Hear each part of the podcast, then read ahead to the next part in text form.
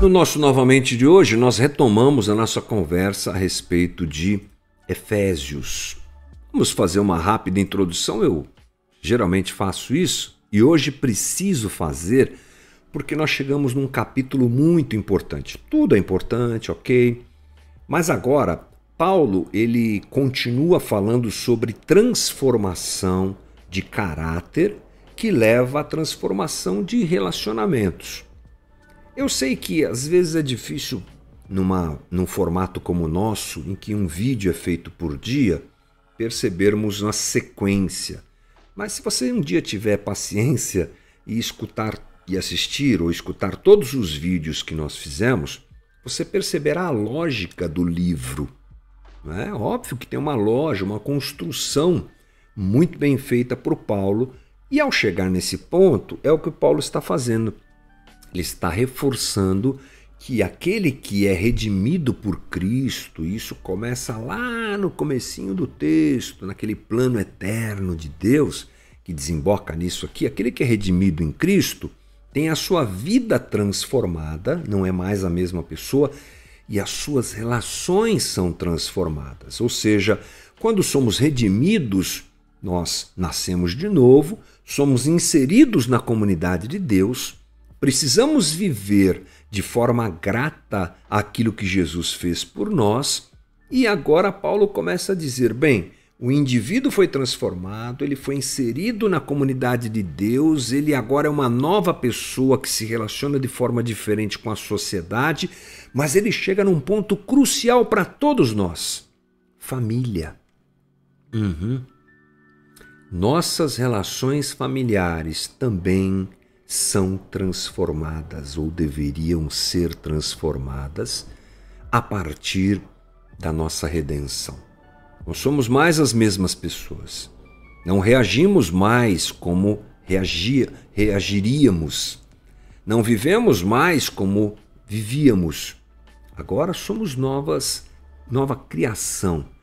E antes de nós entrarmos no capítulo 5 em si, hoje Vou gastar um tempinho com você fazendo uma introdução, observando não o que Paulo escreve, mas o que o texto bíblico escreve a respeito da família, lá, sabe aonde?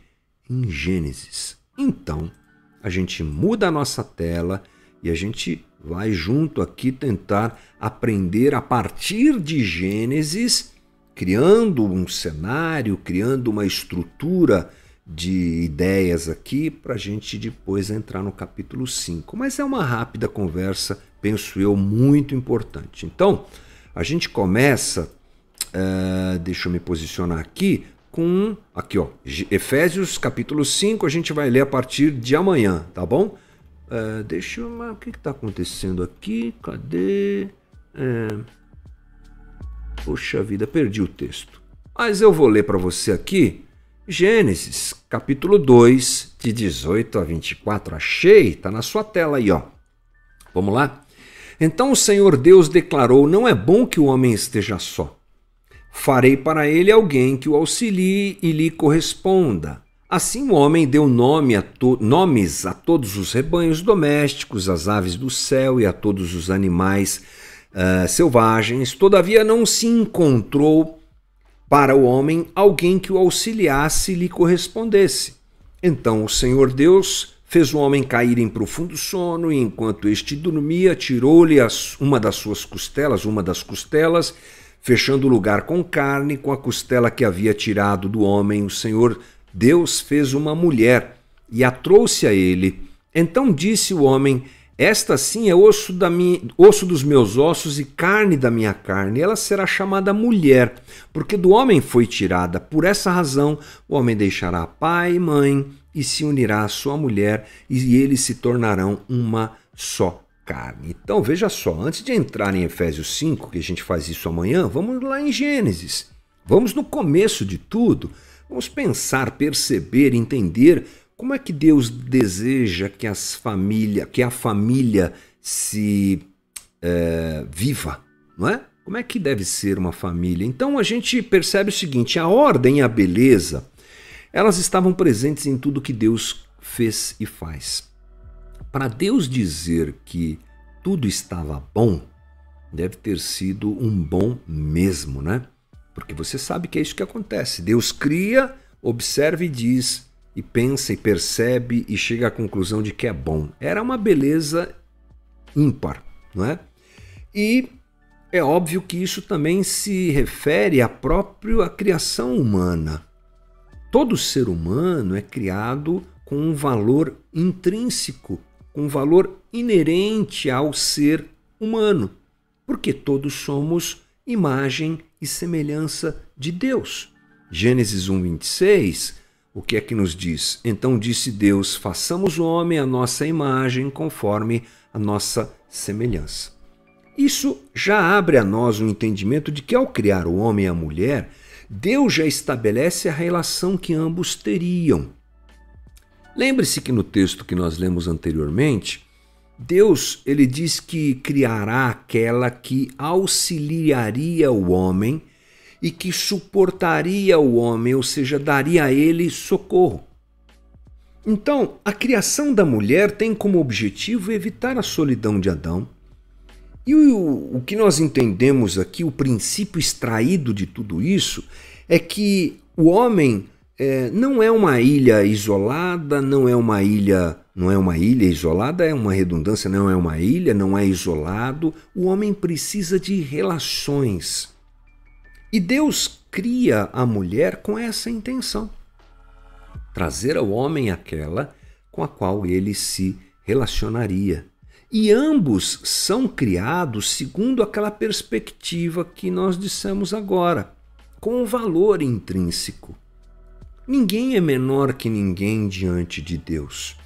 O homem tem o seu valor e a mulher tem o seu valor como seres criados por Deus. Então a gente já deve abrir nossa conversa entendendo que Deus não cria a mulher para ser usada pelo homem e nem o homem para ser dono da mulher. É bom a gente abrir essa conversa em tempos de machismo uh, que aparece, porque o machismo sempre esteve por aí. Feminici... O feminicídio sempre foi praticado, desde sempre.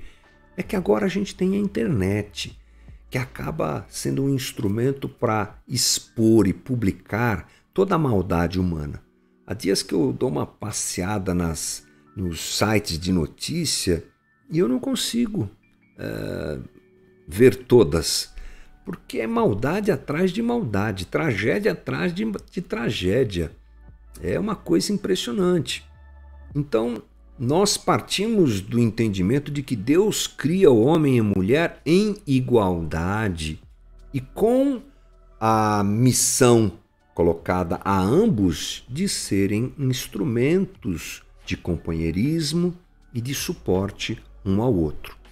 Existe, portanto, um equilíbrio na relação entre homem e mulher, e a partir daí que a gente deve construir o nosso entendimento do que Paulo, né, e amanhã nós entraremos nesse texto, diz. Eles possuem a mesma ontologia.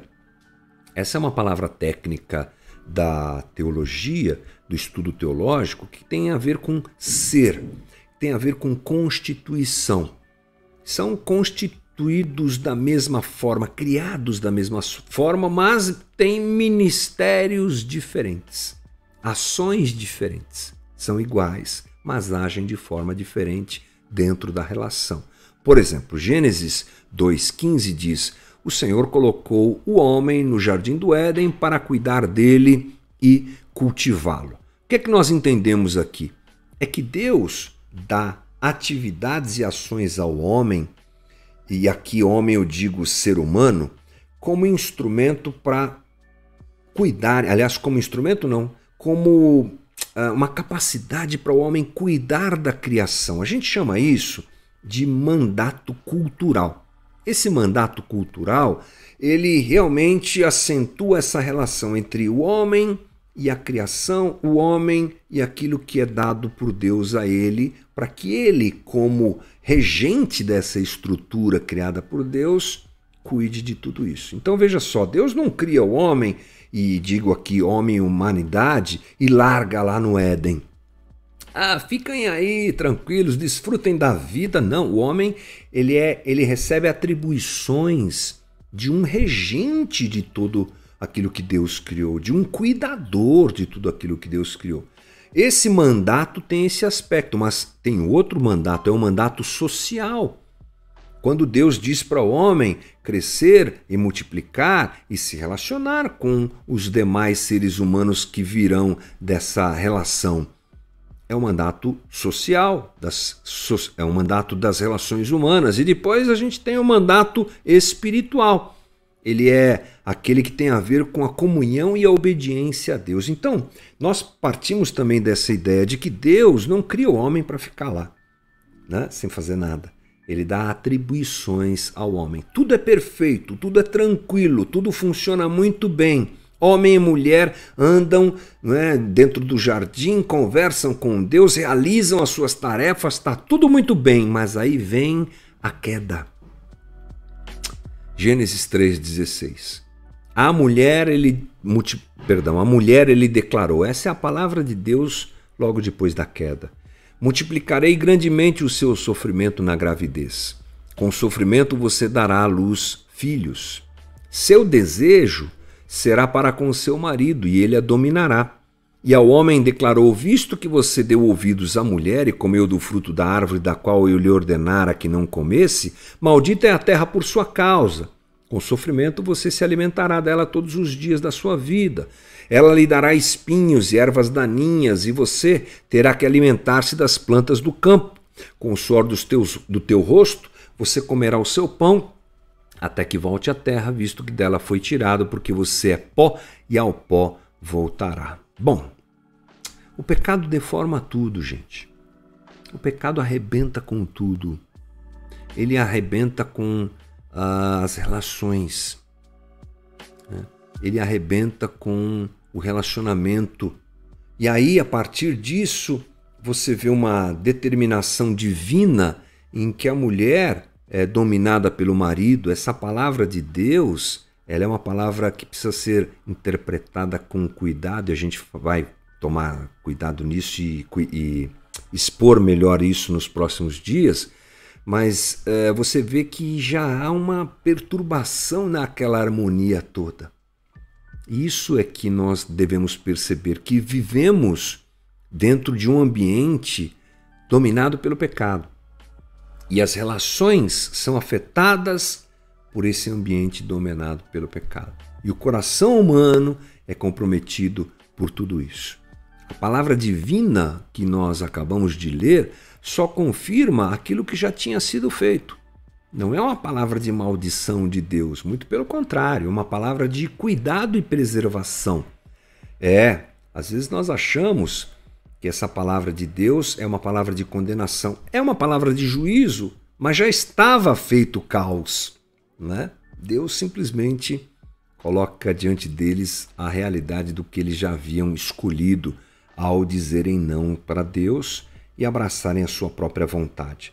Russell Champlin diz assim, muito significativamente, o autor do livro de Gênesis faz essa condição aparecer como resultado da queda do pecado.